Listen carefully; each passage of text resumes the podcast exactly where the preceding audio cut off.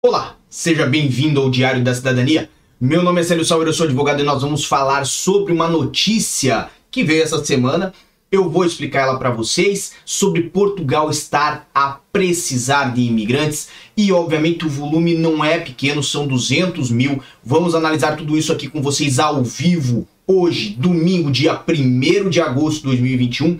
E eu peço para você já se inscrever no canal se não está inscrito e Obviamente, nós temos aqui na tela de vocês o resultado do censo 2021, que eu falei inclusive para vocês que tinha data, tinha que fazer, podia ser online, etc e tal. Muitas notícias fizemos aqui no canal sobre o censo 2021 e acontece que foi feito, foi feito é, de uma forma até recorde. Em menos de três semanas, a maior parte das habitações em Portugal já tinha respondido o censo e isso deu um resultado, uma demonstração estatística e geográfica e demográfica da situação de Portugal. E qual que é essa situação hoje?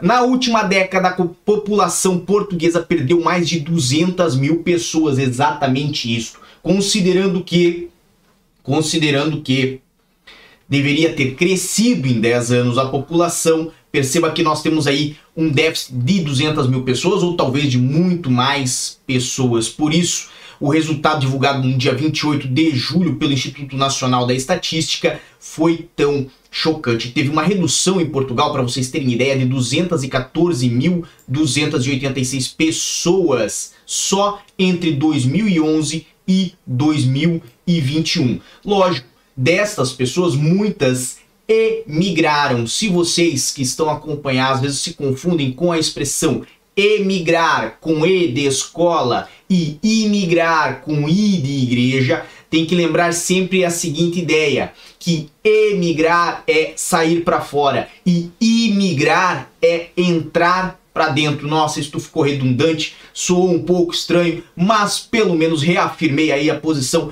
de que são coisas distintas e que você agora nunca mais vai esquecer deste meu erro que vai lhe ajudar a lembrar que uma é com E, a outra é com I. De um modo geral, o que que importa? Importa nos observar que esta redução de população ocorre num ano em que, inclusive, foi constatado que 600 mil imigrantes, 600 mil estrangeiros vivem em Portugal legalmente, sem contar aqueles que vivem hoje em Portugal sem ter o status legal conferido pelo CEF. Pessoas que estão ainda em regularização de permanência, pessoas que estão inclusive ilegais. Estas pessoas, elas acabam constando nos dados da, da pesquisa do censo e, mesmo consideradas ali, acabam por chegar a este resultado de uma redução de 214 mil pessoas. Então, qual que é o resultado? O que, que acontece disso aí? Bem, o governo se pronunciou através da ministra da Coesão, que diz que Portugal vai sim precisar de imigrantes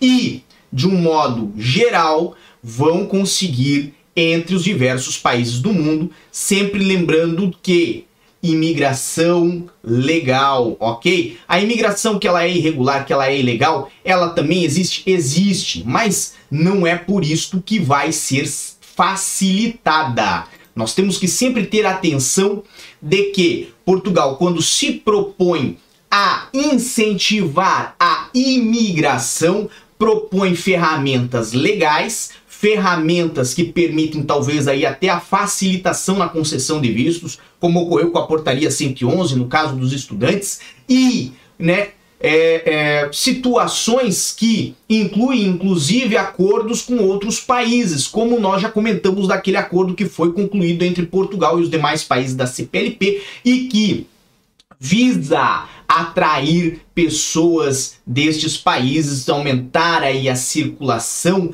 entre as pessoas desses países e Portugal, e Portugal e obviamente esses, esses países. Então, de um modo geral, inclusive nós fizemos um vídeo lá para o Clube do Passaporte só sobre os benefícios desse acordo da CPLP. Se você não viu, faça parte do Clube do Passaporte e veja. Mas o que Portugal quer é estreitar os laços com os países lusófonos, justamente por quê? Porque são os que têm maior semelhança cultural, linguística e, obviamente, foi notado, é perceptível que conseguem se integrar melhor na sociedade portuguesa.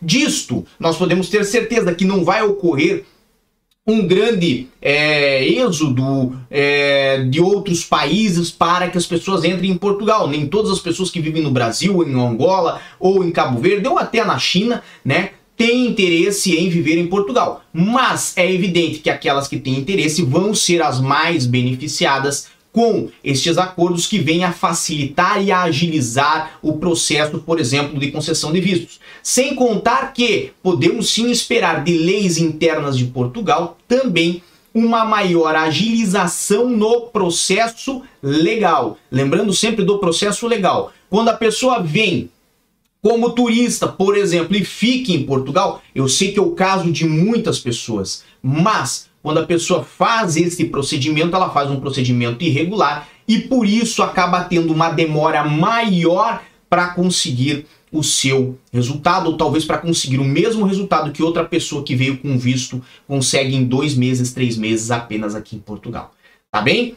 Esse é o nosso material de hoje aqui no Diário da Cidadania, mas aqui embaixo eu deixei para você um link aonde você vai para o meu canal pessoal, para o Célio Sauer, e lá eu vou falar sobre por que brasileiros pagam mais caro em arrendamento em Portugal e você pode saber disso agora porque o vídeo lá vai começar logo quando esse aqui terminar. Então estou esperando você por lá. E também se você quer saber mais sobre a situação da manifestação de interesse, o porquê que não é um processo tão maravilhoso quanto aparenta, por que, que não é uma brecha na lei, eu escrevi um livro lançando semana passada, tá aqui o convite para você, ali embaixo na descrição, para você fazer parte dessa literatura, para você compreender um pouco mais essa situação, tá bem?